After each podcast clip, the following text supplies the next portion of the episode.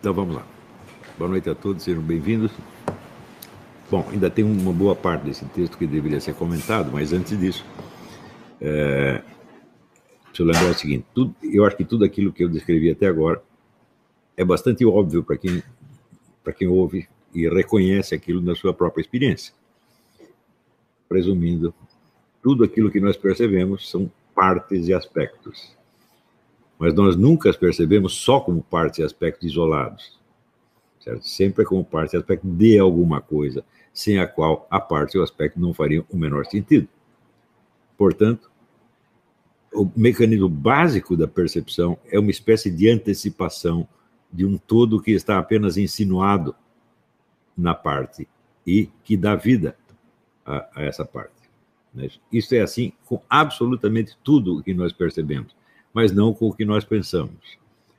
Aquilo que nós podemos pensar, vamos dizer, uma, algo na sua completude. Ou seja, formamos um conceito e aquilo que pensamos dele é tudo o que existe nele, não tem mais nada fora dele, porque estamos pensando apenas o conceito e não uma coisa.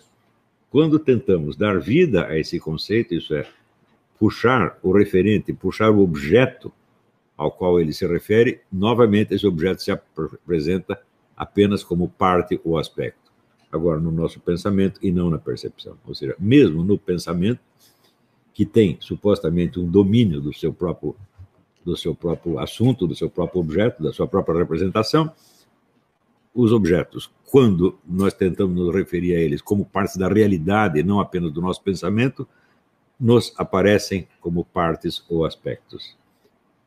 Como isso é a estrutura de tudo o que nós percebemos, então não há nenhuma percepção que não suponha por trás dela dizer, uma extensão infinita de, de realidades, sem as quais aquela na qual nós estamos pensando no momento não poderia existir. Então, por exemplo, se vemos o urso, sabemos que o urso está numa floresta, sabemos que a floresta não termina ali onde termina o horizonte da minha visão, que ela prossegue para além, e para além dela existe outra coisa, e outra coisa, e outra coisa, e tudo isso nos remete ao famoso Aperon de Anaximandro. Eu acho que o Aperon é uma das grandes descobertas da, da humanidade, embora ele seja uma coisa maximamente óbvia. Ou seja, nós vivemos dentro de uma espécie de círculo ou esfera luminosa que boia num oceano de obscuridade. Mas esse oceano de obscuridade está continuamente entrando dentro da esfera luminosa e mostrando novos e novos aspectos. E nós sabemos quase que instintivamente que isso não vai terminar. Isso é que é muito importante. Quer dizer, o que, que é o mundo? Né? O mundo é uma extensão infinita que está continuamente entrando dentro do nosso campo finito, e isso nunca para. Se parasse, então nós diríamos, o horizonte do nosso, da nossa visão, o horizonte da nossa consciência, abarca tudo, e isto é tudo que existe, e não há mais nada para além. Ou seja, só nos restaria perguntar o que raio é esse nada. Né? Essa pergunta não dá para ser feita. Então, evidentemente, a extensão infinita da realidade é um dado imediato de toda a nossa percepção. Sempre foi assim e sempre será assim. Porém, o ser humano tem uma capacidade que se chama abstração. abstração consiste em você separar uma coisa da outra e prestar atenção só numa parte e não na outra. Ou seja, isolar a parte do todo, ou isolar uma parte das outras partes. É, por exemplo, quando nós é, pensamos numa pessoa, nós podemos pensar essa pessoa só como ela está, ela está agora, sem nem lembrar que ela teve outras idades antes na verdade, nós sempre fazemos isso. E nós acreditamos que estamos nos referindo a uma pessoa concreta. Falando, não, a pessoa concreta tem uma existência no tempo. É? Se ela não teve um ano, dois anos, três anos, ela não poderia ter 20 ou 30 e estar na minha frente agora. A não ser que ela aparecesse prontinha nesse momento. Então, que nós, a pessoa concreta é invisível, mas ela não é incognoscível, porque nós a conhecemos por essa antecipação, essa espécie de tensão eu sei que antes de estar aqui vocês estiveram em outros lugares, não é verdade? Ou alguém apareceu aqui pronto. Não é possível. É Como é que eu sei isso? Eu preciso pensar para saber isso? Não, não precisa. Porque a sua própria presença insinua. É isso? Então, esse aspecto tensional da percepção, que está continuamente trazendo para nós a consciência do invisível, ou a consciência até do desconhecido, esse elemento faz parte da percepção. Não há percepção sem isto. Porém, no pensamento, quando nós queremos, não quando estamos percebendo, mas quando estamos pensando sobre o percebido, ao pensar, nós podemos separar uma coisa da outra hum, e fazer de conta que os outros aspectos não percebidos não existem. Não é isso? Então, é assim, dizia Aristóteles, que nós obtemos, por exemplo, o conceito geral de uma espécie. Eu estou olhando um gato, mas eu não estou interessado no gato completo, no gato inteiro. Eu estou interessado só naquilo que ele tem em comum com todos os outros gatos. Então, por exemplo, o gato que está na minha frente é um gato malhado ou rajado, tá certo? E eu digo, bom, os gatos podem ter outras cores, ele pode ser branco, preto, amarelo, etc. Mas eu não estou interessado nisso, eu estou interessado só na forma que esse gato tem em comum com os outros gatos. Note bem, essa forma não é sequer uma forma visível, porque existem gatos de todos os tamanhos e de muitos formatos diferentes. Não dá para eu, numa figura visível, condensar tudo isso. Então, eu condenso isso numa vaga ideia geral de gato.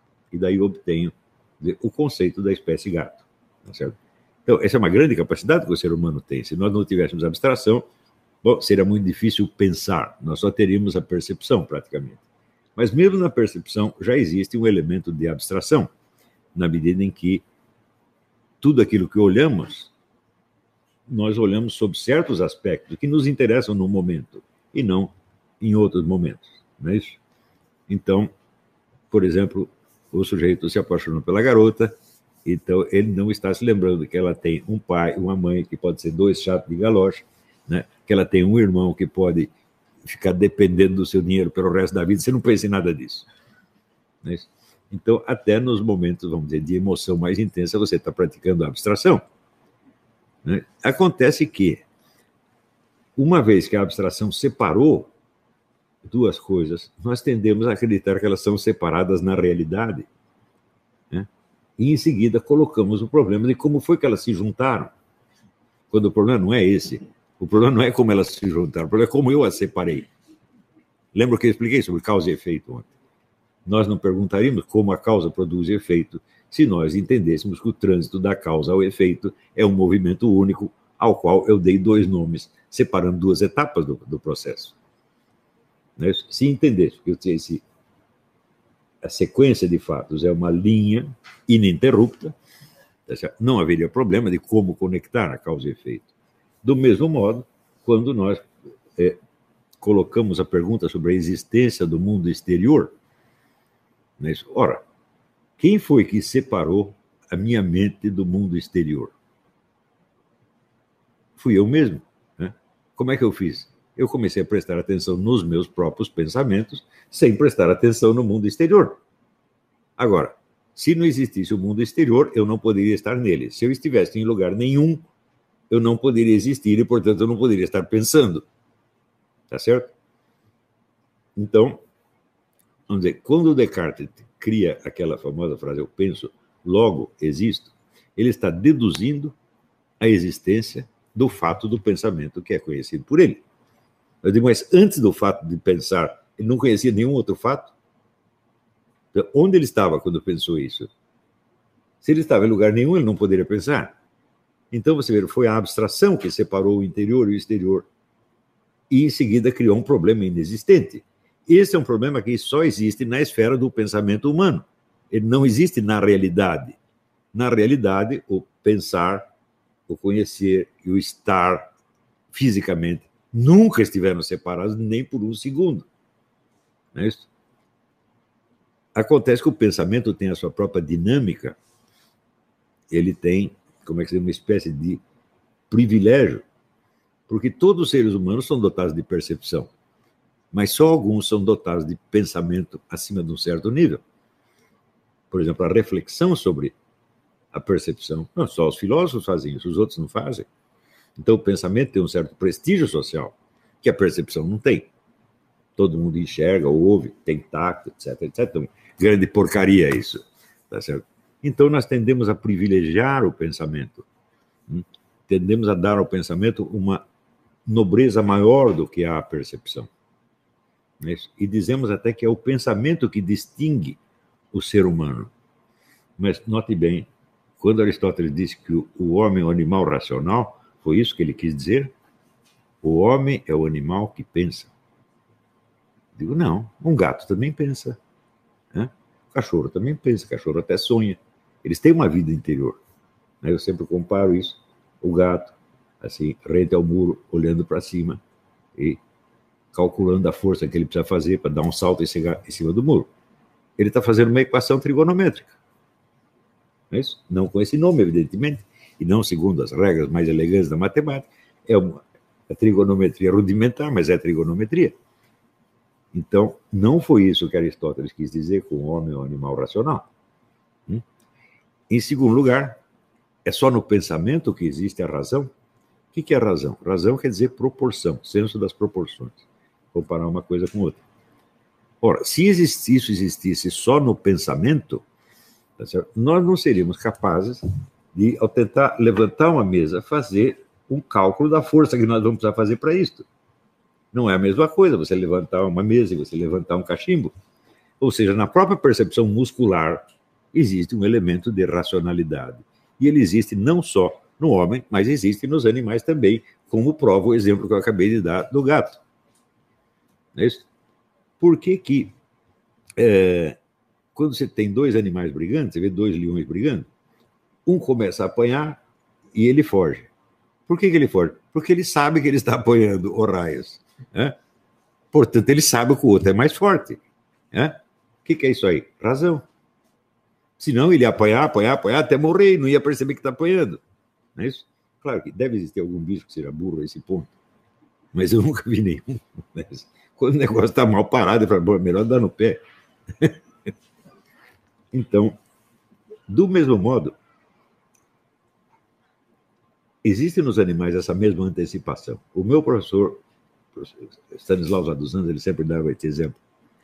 Uma ovelha nunca viu um lobo, mas o primeiro que ela vê, ela sabe que aquilo lá não presta. Mas...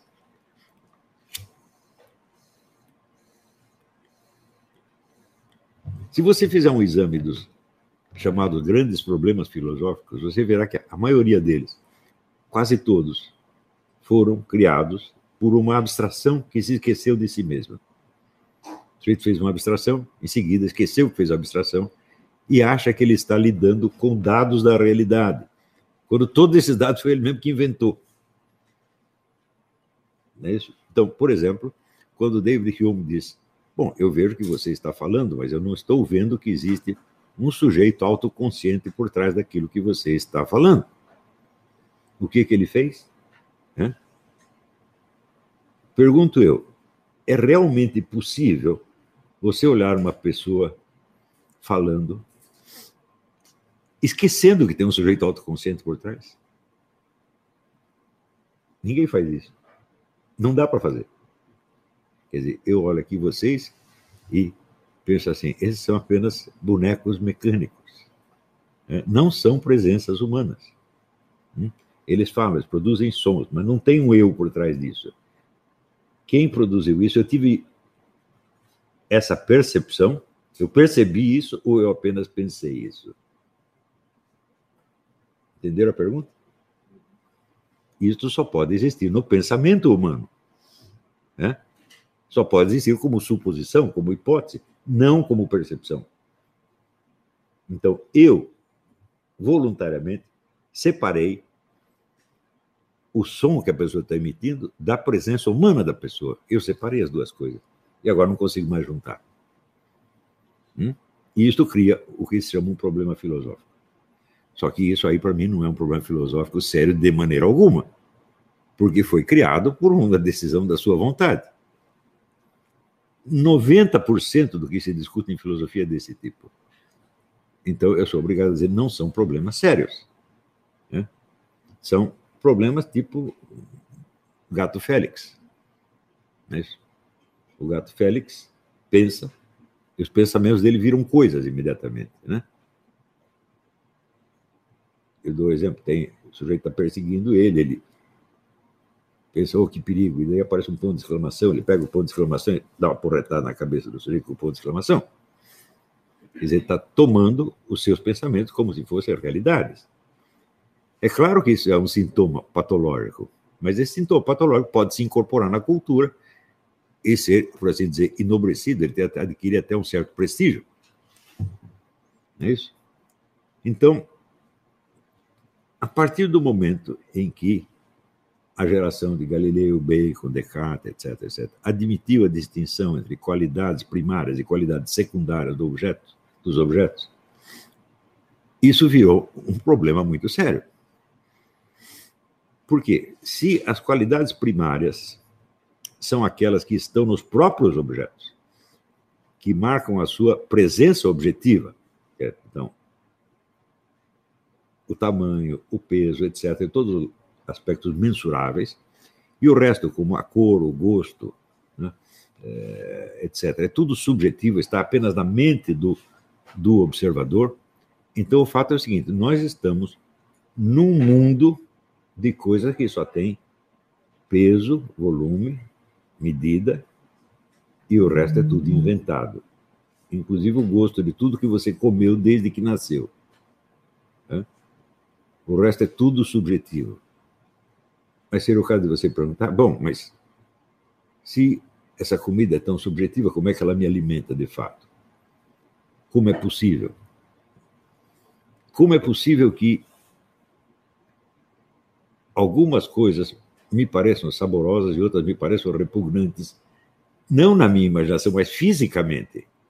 Como é que o meu corpo reage a essa coisa? Né? Então, muitos desses elementos que, naquela época, Bacon, Descartes, todos chamavam de qualidades secundárias, por não poderem ser medidos, hoje podem ser medidos. Com dizer, o progresso da tecnologia, você inventou meios de você medir, por exemplo, o som de uma coisa, o som que um, dizer, um instrumento musical emite e o som que o seu tímpano pega. Ou seja, a relação, a equação né, entre a intensidade, o volume do som objetivamente emitido e do som recebido, hoje podem ser medidos. E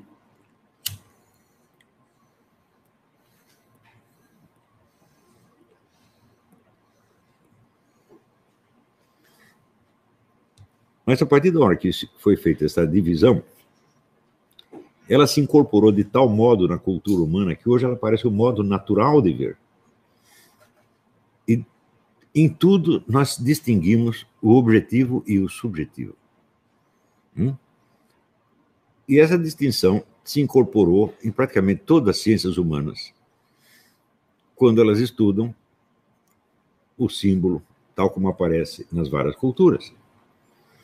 Então, evidentemente, né, visto nessa perspectiva, o símbolo não pode ser jamais uma realidade objetiva, ele só pode ser uma criação subjetiva. Não é isso? Então, pergunto eu: toda a nossa linguagem, toda a nossa razão, todo o nosso pensamento está totalmente separado do mundo objetivo por um abismo, não só epistemológico, mas ontológico, pertence a uma espécie diferente de coisas. Então, como é possível que todo este mundo subjetivo, separado do mundo objetivo, possa ter algum alcance sobre este mundo?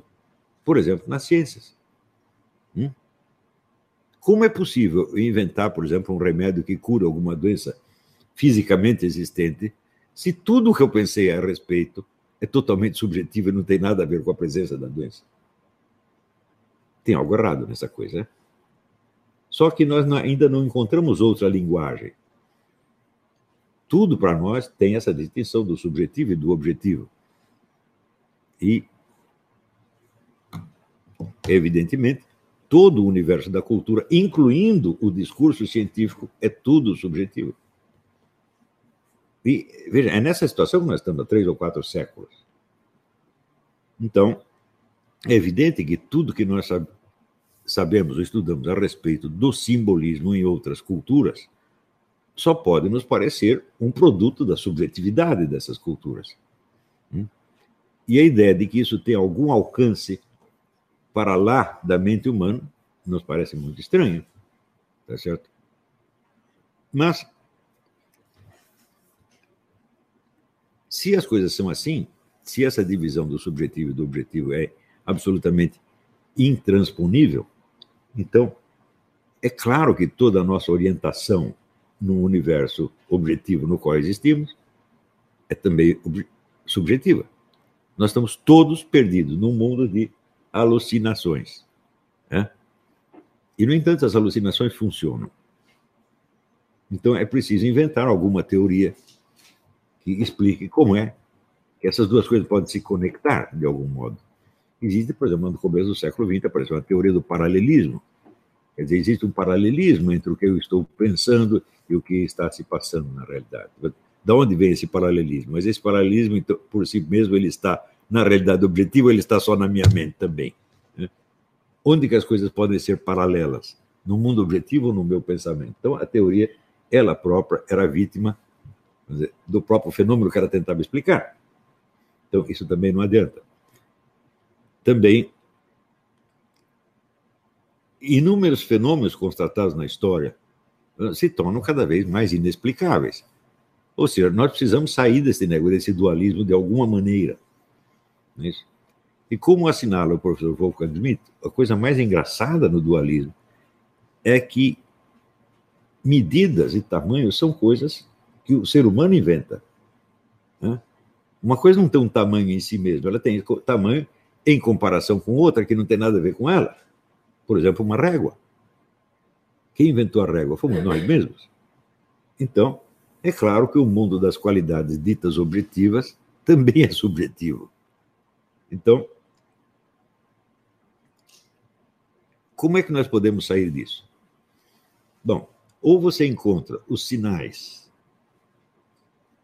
do sentido do seu próprio pensamento no universo exterior, fisicamente presentes, ou então nós estamos presos dentro dessa jaula dualista e não podemos sair nunca. Mas ontem mesmo nós vimos um exemplo de como uma estrutura fundamental do nosso pensamento está dada no universo físico em torno do qual não podemos escapar. E esse dado é a cruz de seis pontas, as direções do espaço. Hum? Eu disse que esse é o símbolo dos símbolos. Em todas as culturas existe uma estruturação do mundo simbólico segundo a cruz de seis pontos. E, mais ainda, se você pegar todas as teorias desenvolvidas pelas ciências humanas para explicar o que quer que seja, todas elas têm uma estrutura igual à cruz de seis pontas. Todas, sem exceção. Então, falou, ah, onde está a cruz de seis pontos? Foi eu que inventei? Não, eu nasci dentro dela. Antes de eu nascer, eu já estava dentro dela. Já havia essas seis direções máximas Claro que existem muitas direções intermediárias, mas as maximamente separadas são essas e não tem como não ser. Por exemplo, se o sujeito está indo para o norte, ele está se afastando do sul, sim ou não? Se ele está indo para a direita, ele está se afastando da esquerda. Se ele vai para cima, ele está se afastando da parte de baixo. Não tem como não ser assim. Hum? Então, este é o exemplo máximo de simbolismo natural. Sem a cruz de seis pontas, nós não podemos pensar em absolutamente nada. Né? Mesmo porque Quer dizer, o nosso próprio cérebro também tem a estrutura do cruz de seis pontas. Hum? Ele tem os três andares, o córtex, o sistema límbico e hipotálamo, hum? e ele tem as quatro divisões do córtex com funções diferentes. Hum? Então, olha, é o nosso cérebro que nos faz ver as coisas assim. Então você teria que dizer que a cruz de seis pontos está dentro do nosso cérebro? E onde está esse cérebro? Está em algum ponto do espaço definido pela cruz de seis pontas. Então, cadê a distinção entre o interior e o exterior? Certamente ela não é uma distinção do tipo que Descartes viu, a distinção de substâncias. É apenas uma distinção de posições dentro do espaço. Quer dizer, o meu cérebro está dentro do espaço e ele é capaz de pensar dentro do seu modelito pensado a própria cruz de seis pontas. Ou seja, ele tem uma representação mental da cruz de seis pontas, qual não é a cruz de seis pontas, mas tem a mesma estrutura dela. É quando eu penso, quando eu desenho a cruz de seis pontas, eu estou representando apenas. Essa cruz representada não tem as propriedades reais das direções reais do espaço, mas tem a mesma estrutura. Isso significa que eu posso compreender a cruz de seis pontos, eu posso compreender o fenômeno das direções do espaço e posso, inclusive, examinar muitas coisas à luz desse simbolismo primordial. Se você pegar, por exemplo, pega a teoria marxista da história, né? no que, que ela se baseia? Na luta de classes. Então, um conflito. Né? Um conflito é, evidentemente, uma distinção dual. Uma direção para cá, outra direção para lá. Né? Não por coincidência, representadas no, no linguajar político como direita e esquerda. Hum? Mas esse conflito é estático? Não, ele tem uma história ao longo dos tempos. Ele vem de um lugar e vai, está indo para outro lugar. Né? E existe nisso o quê? Uma hierarquia de fatores, do mais importante para o menos importante. Quando Karl Marx disse que a infraestrutura econômica da sociedade, ela enquadra tudo e ela é, em última instância, o fator mais decisivo, o que ele está fazendo? Está hierarquizando. Portanto, está aí o marxismo tem uma estrutura da cruz de seis pontas. Do mesmo modo, se você pegar o Freud, o id, ego e o superego, a mesmíssima coisa. Né? Ou seja, essa estrutura do espaço, né, ela determina não só a forma do nosso cérebro, mas todo o funcionamento dele e a forma de todos os seus produtos mais importantes. Hum? Então, como é que alguém pode, depois disso, negar a existência de um simbolismo natural? A existência de algo que o cosmos físico está nos dizendo, está nos ensinando. Hum? Mas tem algo mais que ele nos ensina. Por exemplo, em todas as culturas, a luz, e mais especificamente a luz do sol, é um símbolo da consciência ou da inteligência. Agora, vocês imaginem o pobre homem de Neandertal, que não tinha luz elétrica, não tinha sequer dominado o fogo, tá certo? Quando é de dia e tem sol, ele enxerga, e quando sobe o sol, ele não enxerga mais nada, ele não sabe mais onde está. Isso quer dizer que a presença da luz é a mesma coisa que a possibilidade do exercício da sua consciência, da sua inteligência. Hum? Uma coisa determina a outra. Então você vê que este simbolismo da luz não pode ter sido uma invenção humana. Né? Porque para que os seres humanos a inventassem, era preciso que ela estivesse fisicamente presente antes disso. Estão entendendo? Do mesmo modo, quando em inúmeras tradições a lua representa a passagem do tempo e as mutações. Eles digo, muito bem, como é que os caras tomaram conhecimento da existência de lua? Cada vez que eles olhavam para o céu, tinha um objeto diferente. E às vezes esse objeto sumia. Ou seja, para você perceber a unidade do fenômeno Lua, você precisaria ter acompanhado um ciclo lunar inteiro, pelo menos um, hum? passando pelas várias fases. Para daí você apreender aquilo num conjunto e dizer que havia um único objeto por trás dessas diferentes aparências: lua cheia, lua nova, né? quarto crescente, quarto minguante. Ou seja, a própria apreensão do fenômeno lua está ligada a uma ciclicidade. Sem ter percebido o ciclo, não dá para saber se existe uma lua ou pelo menos quatro diferentes. Hum? Como é que não existe simbolismo natural, gente? E assim por diante. O simbolismo natural pode ser enormemente variado. Por quê? Porque a paisagem terrestre é infinitamente variável. E é claro que, se você me perguntar o que, que significa um elefante num lugar onde não há elefantes, eu vou ter que dizer nada. Mas, mas para quem está acostumado a ver elefantes todos os dias, bom, algo ele simboliza. Não é isso? Então, é claro que existe num simbolismo natural, uma vasta área onde o elemento natural e a invenção cultural se mesclam. É claro que existe. Não tem como não existir. É? Porque isso também nos leva à questão né, da arbitrariedade dos signos. Os signos, as palavras, elas significam algo naturalmente ou todo signo é arbitrário, inventado pelo ser humano? Platão discute isso no Crátilo e chega à conclusão de que alguns signos são naturais e outros são arbitrários. É claro que tem que ser assim, pelo simples fato de que nós temos a capacidade de abstração, nós temos também a capacidade de invenção. Mas tudo aquilo que nós inventamos está, em última análise, baseado em algum dado que nós colhemos do universo visível. A nossa capacidade de inventar está limitada por aquilo que nós percebemos. Por isso mesmo, Aristóteles dizia que nós não criamos propriamente nada, nós apenas combinamos elementos. Né, quando nós inventamos a coisa, ele, ele dá o exemplo, a montanha de ouro. Falou, bom, já vi a montanha, já vi ouro. Eu apenas misturo os dois. Inventar algo do nada absoluto, a mente humana jamais conseguiu. E isto é a prova de que nós estamos arraigados no simbolismo natural. E se estamos arraigados no simbolismo natural, então é claro que há duas vias diferentes que a nossa inteligência pode seguir para fazer o conhecimento avançar. Ela pode aceitar esse simbolismo natural e tentar descrever o universo tal como ele se apresenta e tal como ele nos fala. Esta é uma hipótese. E daí, nesse caso, nós nos vemos como se nós fôssemos uma cera na qual o universo imprime a sua forma. Não é isso?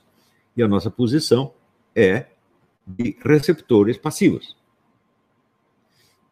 Porém, nós podemos querer atuar sobre o universo. Hum? E nós, evidentemente, não podemos atuar sobre ele inteiro. Toda ação humana é abstrativa. Isto é fundamental. Nós nunca agimos sobre tudo, sempre sobre alguma coisa que nós temos que separar do resto. Não é isso? Por exemplo, se eu quero carregar essa poltrona, eu não posso carregar esse sofá ao mesmo tempo. É óbvio, né? E assim por diante. Então, a ação humana é necessariamente seletiva e baseada na abstração, sempre. Hum? Então, da primeira hipótese, quer dizer, a recepção e descrição nasce todo o universo das artes. E da segunda nasce a ciência e a tecnologia. Hum? Só que onde está essa distinção? Bom, está apenas no nosso objetivo. Ela não existe em si mesma e objetivamente. Ela depende do que você quer. Não é isso? Só que todas as ações que você empreende, com base nas quais você vai criar a ciência e a tecnologia, estão dentro do mesmo universo do qual você é um receptor passivo. Ou seja, o universo do conhecimento científico jamais engloba o universo real. Ele está dentro do universo real e ele sofre o seu impacto. E é continuamente alterado e até corroído por ele. É por isso que surgem as crises científicas, essa coisa toda. Isso quer dizer, qual é o limite da ciência? Eu digo, é o limite da ação humana. E essa ação humana é necessariamente seletiva e abstrativa. Portanto, se você falar, hoje em dia, tem muita gente usa a expressão concepção científica do universo. Isso não existe. Isso é impossível. Toda concepção científica será sempre sob um aspecto abstrativo. Então, você, para criar uma concepção científica do universo, você primeiro precisa reduzir o universo àquilo que está ao alcance dos métodos das várias ciências, fazendo abstração de todo o resto. Ou seja, você separa quase tudo, pega um pedacinho, chama aquilo de universo, e daí você cria uma teoria a respeito. Isso é o máximo que dá para fazer. Mas mesmo aí, você acaba tendo problemas. Por quê? Porque quando surge, no começo dos tempos modernos, a ideia de fazer da medição o critério da, da objetividade, os aparelhos de medição eram rudimentares e as medições eram muito simples. Mas e hoje? que você está medindo o movimento de partículas. Hum? E de partículas de partículas. Né? E você descobre que as partículas fazem o que querem. Né? E que por mais que você meça, você nunca vai entender o que é aquilo. Então, aquilo que começou como se fosse, vamos dizer, o critério decisivo da distinção entre o objetivo e o subjetivo, acaba caindo na total confusão do objetivo e do subjetivo, porque você não sabe nem se as tais das partículas existem. E você não sabe sequer o que significa existir no caso delas. Esta é a situação atual. É por isso que o Richard Feynman, o Prêmio Nobel de Física, disse: ninguém entende a física quântica e eu também não. Ou seja, nós sabemos que as coisas funcionam assim, nós fazemos uma experiência, dá certo, a gente mede, a gente vê mais ou menos o que vai acontecer, mas nós não estamos entendendo isso que está acontecendo. Então, a distinção entre o objetivo e o subjetivo sumiu. E essa é a nossa situação atual. Portanto, ou nós recuperamos o outro modo de ver, que é o modo de ver, vamos dizer, da recepção passiva do universo real, com todo o seu peso, com todo o seu impacto sobre nós, tá certo? Ou nós vamos, nunca vamos sair dessa confusão. E essa confusão tem efeitos sociais, assim, catastróficos, porque o poder da ciência sobre a sociedade cresce na mesma medida em que diminui a compreensão que a ciência tem dos seus próprios fenômenos. Ou seja, pessoas que estão entendendo cada vez menos estão mandando cada vez mais. Essa é a nossa, nossa situação. Hum? E como fazer isso? Ah, vamos fazer uma revolução, matar todos os cientistas. Falo, não, claro, claro que a coisa não pode ser por aí. Nós temos que dar a eles mesmos uma saída desse negócio. E a saída, me parece, que é, vamos dizer, refrear um pouco o impulso de comandar o processo, hum? que é o impulso básico da ciência moderna, né? e recolocar, dizer, na escala dos prestígios, a aceitação, a recepção do universo né? e o reconhecimento dele tal como ele se apresenta. Não, não há outra saída. Né? Deu para entender? Vamos fazer uma pausa, daqui a pouco voltamos com pergunta.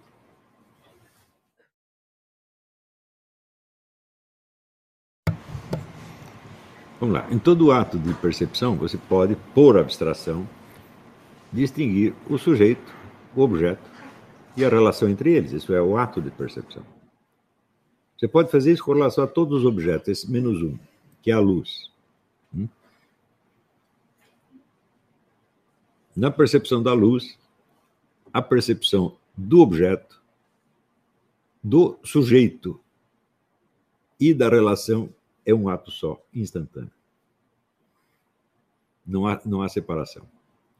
Mas acontece que toda e qualquer outra percepção não é senão a percepção do reflexo da luz sobre alguma superfície. Hum? Então, quer dizer, o que nos mostra a verdadeira natureza do ato da percepção é a percepção da luz. Todas as outras percepções são, como se diz, percepções diminuídas.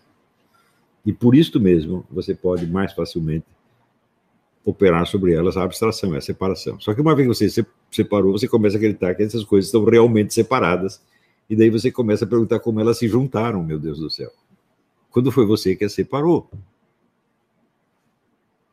Né? Tem aquela velha piada do sujeito que né, comprou cinco burros né, e quando estava levando o burro para casa, cansou, montou num burro, chegou em casa mostrou para a mulher. Olha, eu comprei, e, mas eu comprei cinco burros, só estou vendo quatro. E ela disse, mas eu estou vendo seis.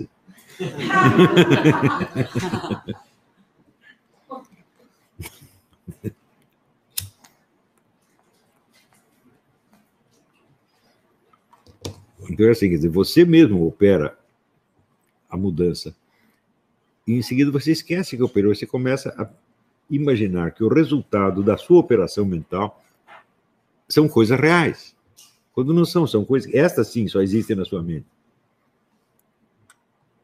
A pergunta que o Silvio fez, no, como é que você perguntou no outro? No, no intervalo? É. Perguntou algo que era exatamente esse caso. se a. A primeira pergunta que eu fiz foi se a. Qual era a sua afinidade, né? Ah, sim, ele, ele, então ele diz, mas a percepção do círculo de latência é uma coisa, como é que se diz? É, é percebida pelo sentido ou pela razão? Né? É percebida pelo sentido pelo pensamento. Digo, mas quem foi que distinguiu de sentido de pensamento? Em cima do que você operou essa distinção? Hum? Não havia nada antes? Esse, esse, essa mescla que havia antes, que na verdade não é uma mescla, ela é a própria realidade, né? é em cima dela que você opera a distinção. E, portanto, ela não tem o poder de retroagir sobre a realidade e anulá-la. Quer dizer, a verdadeira percepção é a percepção do círculo de latência, em cima do qual você opera todas essas distinções. Então não tem sentido perguntar, ah, mas eu percebi com a razão ou com a intuição.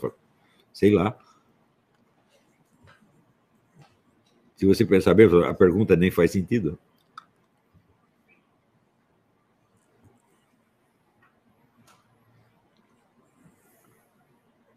Agora, durante três séculos, a filosofia se perguntou se a realidade estava no mundo físico, material ou no pensamento. Realismo e idealismo, materialismo e idealismo. Digo, bom, mas vocês fizeram essa pergunta a respeito do quê? Tinha que ter um algo antes em cima do qual vocês fizeram, a respeito do qual vocês fizeram essa pergunta. Esse algo antes é que é a realidade. O grande problema é assim, todo mundo começa a estudar filosofia, recebe os, aprende os conceitos filosóficos tradicionais e começa a raciocinar a partir deles, em vez de raciocinar a partir da realidade da experiência. Claro que eles podem tentar retornar à realidade da experiência, mas vão retornar com esses conceitos aprendidos. Hum? Então, eu tenho que perguntar, bom, mas de onde eu tirei esses conceitos? Então, o negócio é sempre como dizer, voltar aos primeiros princípios, né? E isso é uma questão, se assim, você corrige tudo isso, sabe com o quê? Com a memória. Recordando como você fez as coisas, recordando o caminho percorrido. Então, esta, dizer, a verdadeira reflexão filosófica começa com a anamnese. Se não tem anamnese, você está lidando com produtos acabados de um processo que agora você desconhece. Então, tudo vira, como é que se diz? São figuras mágicas que aparecem do nada. Quando foi você mesmo que botou elas lá. O meu sujeito faz as bolinhas de sabão e daí ele olha as bolinhas. De onde apareceram? É, é uma coisa de estupidez mesmo, mas muitos filósofos são afetados dessa estupidez aqui, eu estou caindo no mesmo erro, mas, por exemplo, é, esses dualismos que você tem apresentado, que são produtos da razão, né, da abstração, uhum. é, se você pensar, por exemplo, na linha de tríades, né, se você sai desse plano dual e vai para outro, você vê que não tem dualismo nenhum.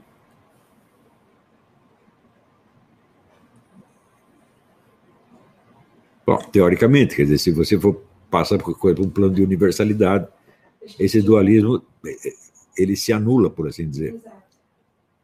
Mas isso não quer dizer que é essa, essa você com isso mas a, mas a saída não é a fuga para a universalidade, porque essa universalidade pode ser uma universalidade meramente pensada, o conceito de universalidade.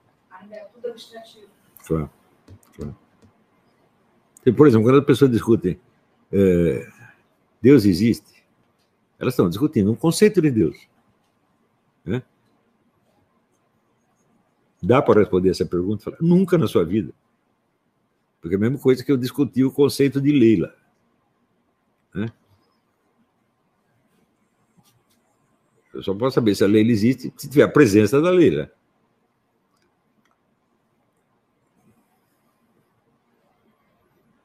Então, certamente o conceito de Deus bom, varia de acordo com a cabeça de cada um. Mas se Deus existe, ele deve ter algum conceito de si mesmo. Não é isso? E é só esse que interessa, porque se você está falando do verdadeiro Deus, então só tem um cara para quem você pode perguntar, que é ele mesmo. Então, qual é a, a, o método certo de investigar esse problema? Né? Investigar a presença dele pelas ações dele. Então não é uma questão de argumentos, é uma questão de narrativa. Né? Tá entendendo? Memória. Ou a sua memória, memória coletiva, memória historiográfica, como queira. Você vê, por que, que Deus, quando escreveu a Bíblia, ele não pôs nenhum tratado filosófico lá dentro? Hum? Ele sabia que isso ia dar confusão. Ele fez tudo na base da narrativa.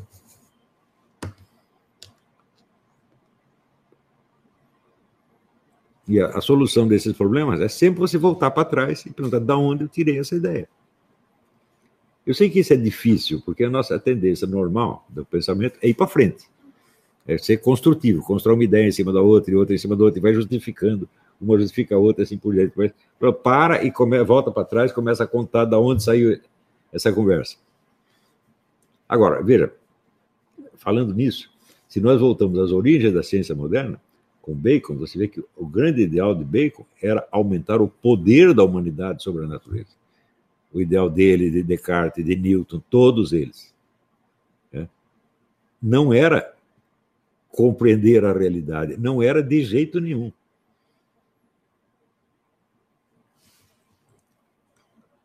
Então, não era uma, uma ciência contemplativa. Não é isso? Você vê aqui, ó, na, na tempo de Platão e Aristóteles, que se entendia por conhecimento eram três coisas. É, que se resume em três palavras: teoria, do verbo teorem, quer dizer olhar, né? on, quer dizer o ser, e logos, quer dizer a palavra. Então, era olhar o ser e dizer o que ele é não era transformar a natureza. Não é ter o poder sobre a natureza. Claro que eu não sou contra o ser humano ter poder sobre a natureza, eu sou inteiramente a favor. Mas só que eu sei que não é a mesma coisa que você compreender o ser. Quer dizer, o desejo de, de, de poder limita a esfera da sua consciência. Concentra nos pontos onde você pode agir. Né? Isso, portanto, evidentemente, se afasta da estrutura da realidade para se concentrar num ponto e o resto diz, bom, o resto não interfere nessa questão.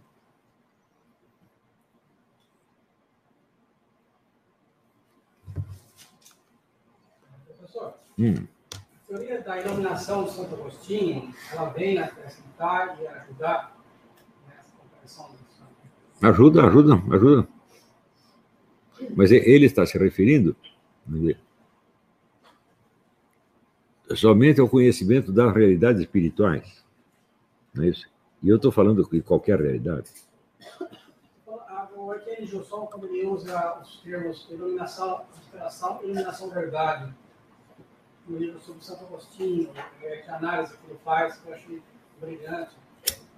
E quando ele fala sobre a iluminação como verdade, e, vários livros de Santo Agostinho é, que vão tocar nesse tema são achei profundos para completar uma questão que ficou da teoria da abstração de Aristóteles, que é a origem divina do intelecto agente. Né?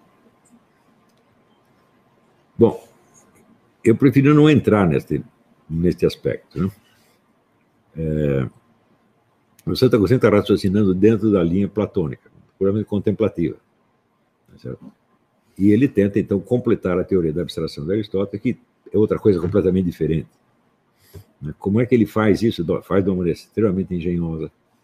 Mas eu acho que isso seria complicado, engenhosa, mas eu acho que isso nos afastaria do que nós estamos querendo dizer hoje. Né? Nós também temos que limitar um pouco a nossa, a nossa perspectiva. Afinal de contas, quando você dá um curso, isso também é uma ação, você está desempenhando a ação. E qual é o objetivo da ação? Bom, eu gostaria apenas de libertar a inteligência de algumas pessoas dessa série de nós que o dualismo moderno criou. É só isso que eu quero. Né?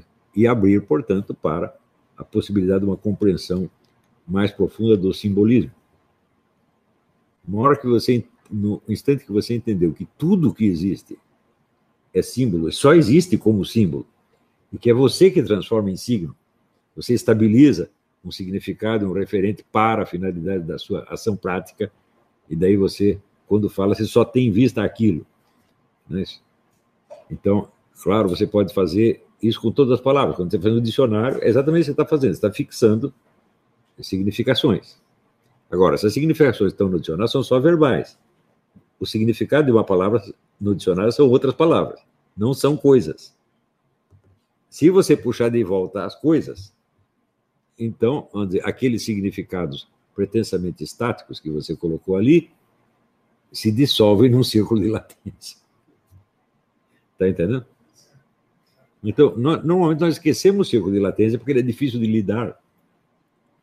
Né? Dentro dele, o que, que você pode fazer? Só pode né, fazer aquele negócio do Hegel. O Hegel ficava olhando a montanha, olhava, olhava, olhava.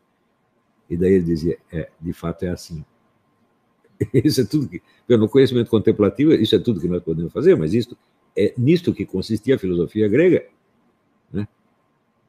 Contemplar o ser e dizer o que é. Contemplação amorosa, né? Contemplação amorosa, exatamente.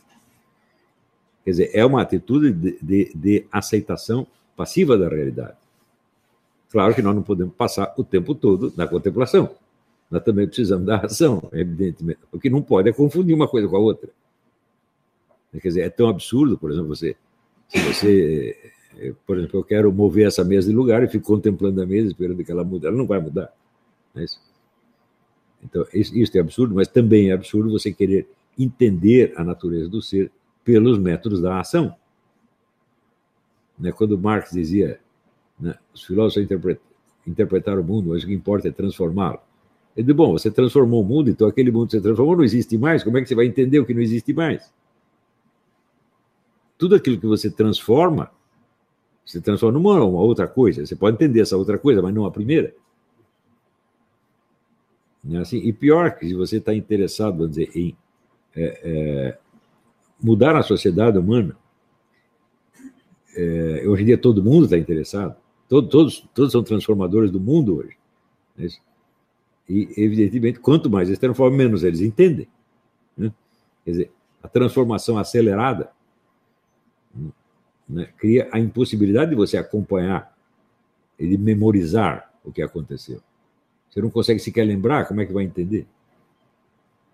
Né, então, essa, essa, esse culto, essa idolatria da transformação, toda transformação termina na estupidez completa, evidentemente. Quanto mais muda, menos você entende. Pô.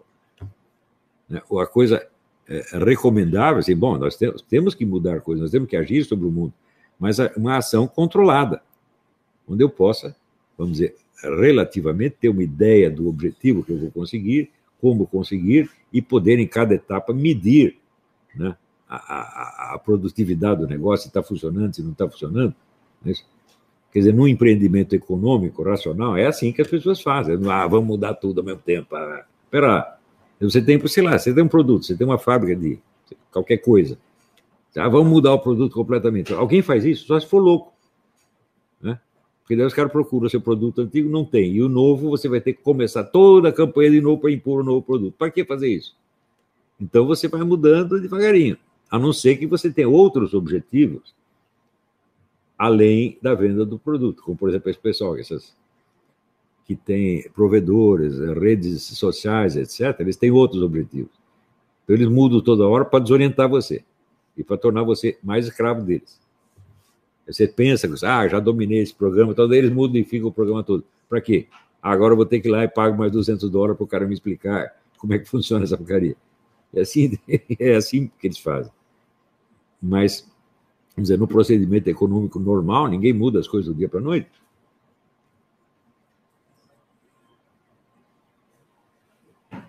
Então, também o, o, o, o desejo intenso de eh, fazer experiência em cima de experiência. Eu digo, bom, se você não tem tempo de você processar a experiência, não adiantou nada.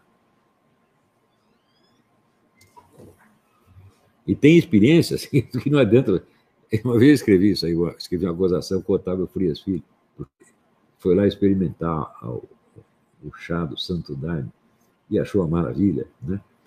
E estava na cara da narração dele que ele mesmo não tinha entendido o que tinha se passado.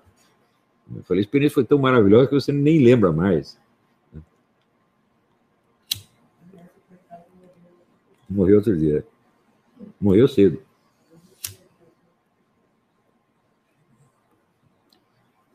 Eu não duvido que o chá do Santo Daime tenha matado ele.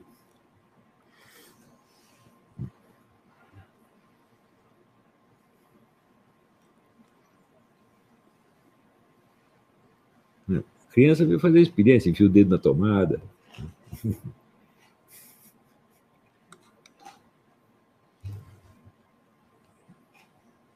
Tem pergunta aí? Vamos lá.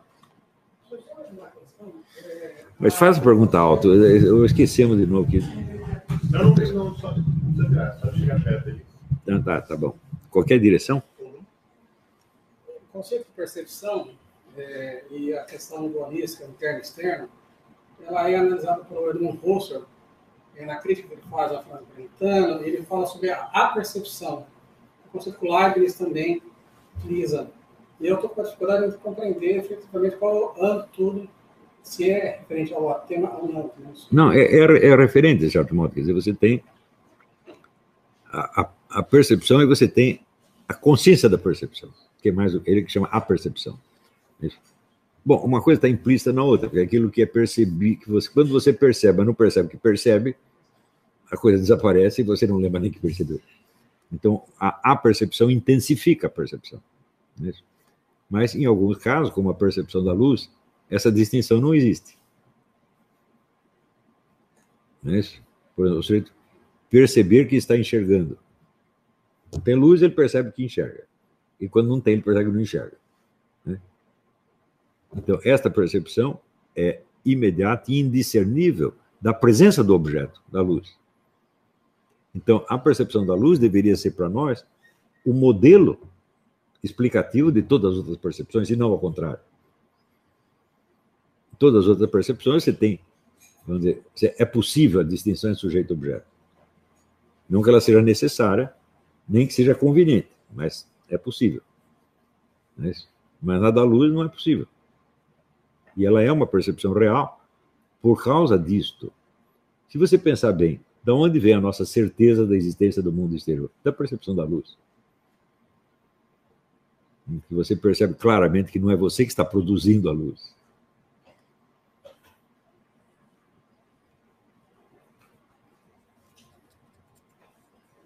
Mas você vê, quando começa vamos dizer, a epistemologia moderna com Descartes, ele não fala da percepção da luz, está falando da percepção de objetos físicos. E esquece que esses objetos físicos só existem para você porque são superfícies que refletem a luz. Então, você tem o sujeito e o objeto, falando, tem o sujeito, tem o objeto e tem a luz, meu Deus do céu. A luz envolve os dois. Então, vamos dizer, a, a meditação sobre a percepção da luz, vamos dizer, é a base para a compreensão desse fenômeno do círculo de latência. A luz ilumina uma face dos objetos, né? para mim. A sua face que está voltada para mim. Né? Mas no próprio objeto, ela envolve o objeto inteiro. Então, ela mostra para mim um aspecto simbolizando a presença do resto. Né? E isso é assim, vamos dizer, com as coisas mais simples e com as mais complexas. E ia ser assim com o universo inteiro. Tem mais perguntas?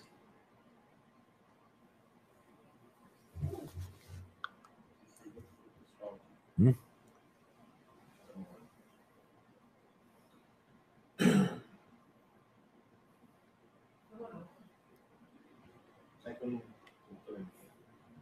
Como se dá a intuição ou a percepção com relação a objetos metafísicos. Como entender, por exemplo, os valores. Manuel Moreira registra Teologia dos Valores os aspectos seguintes.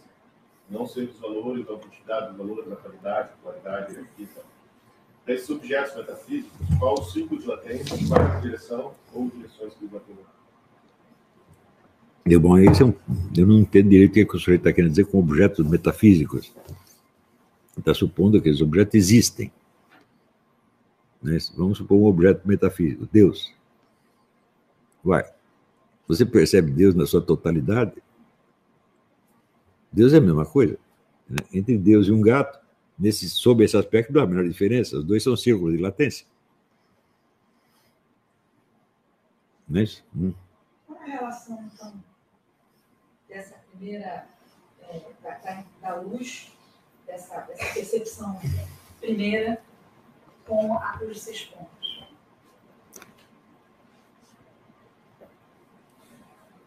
Bom, você percebe também que a luz irradia da mesma maneira, dessa mesma maneira.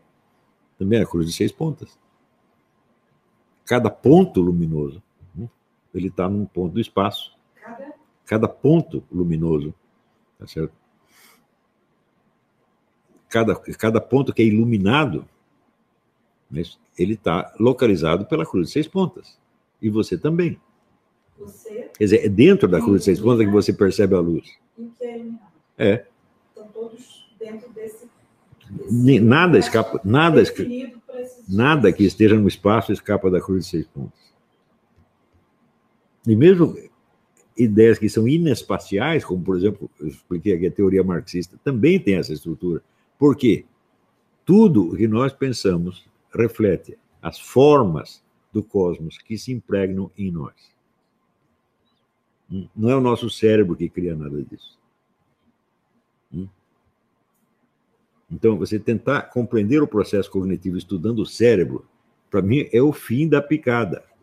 E é a tendência da neuro- Mas é evidente. neurociência. O cérebro jamais vai explicar isso aí, porque ele, ele é explicado pela forma do cosmos e não ao contrário.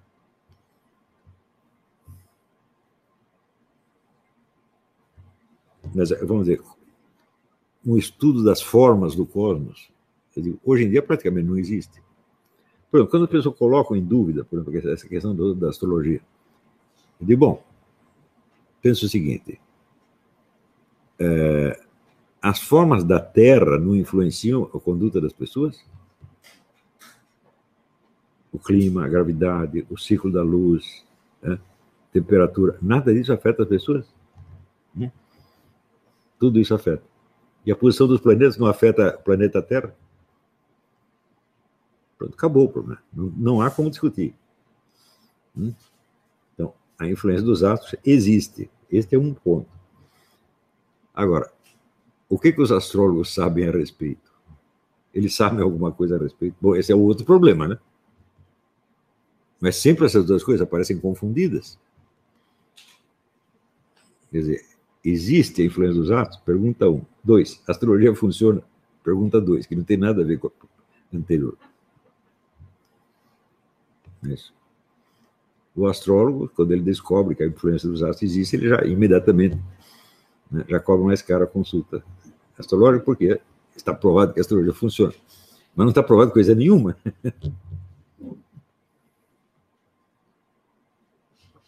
Mas este é, vamos dizer, nós vamos tocar mais nesse assunto amanhã, mas podemos adiantar no seguinte. Se você perguntar o que é o simbolismo astrológico, hum?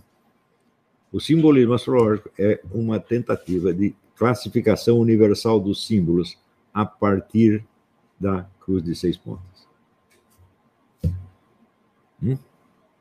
Então, como sistema simbólico, é absolutamente imbatível. Por quê? Porque é o único que existe. E todo mundo raciocina dentro dele, sem saber que está raciocinando astrologicamente.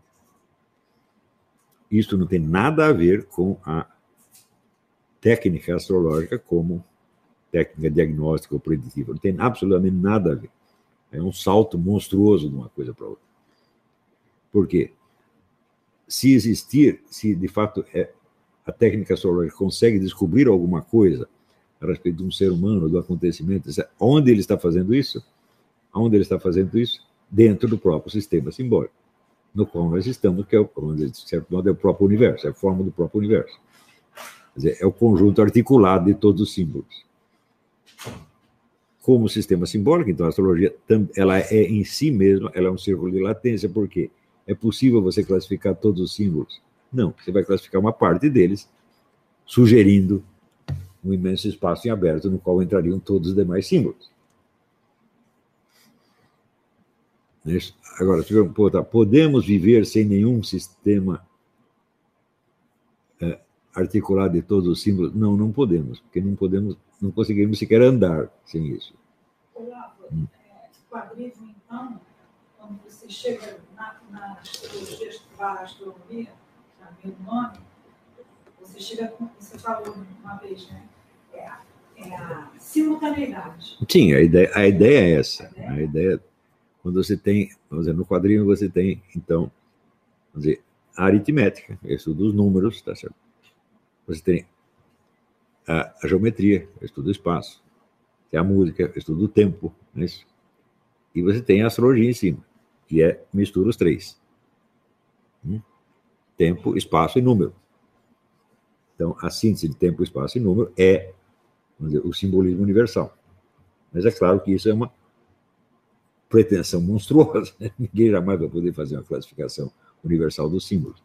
Então, é uma coisa que é, é preciso fazer, mas não dá para fazer. Quer dizer, é uma, é uma busca interminável.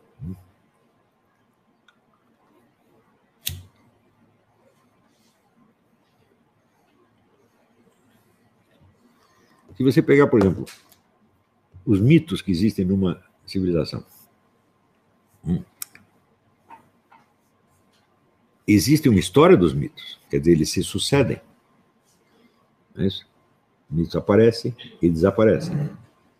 É Mas, ao mesmo tempo, não existe um sistema dos mitos, eles não estão articulados entre si. Estão. Então, você tem uma articulação espacial, uma articulação temporal. É isso?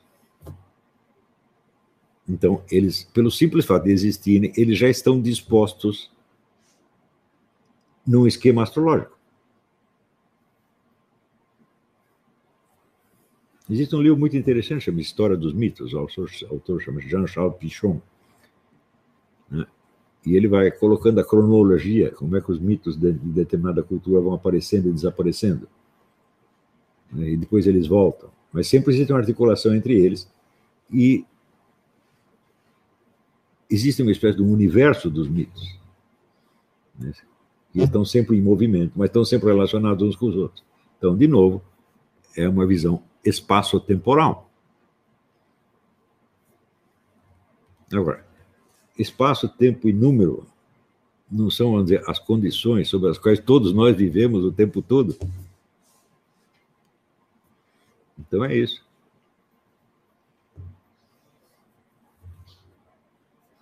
Então, quer dizer, a concepção astrológica do universo não tem nada a ver com a técnica astrológica. Ela é inevitável, não há como escapar dela. Nunca existiu outra e nunca vai existir.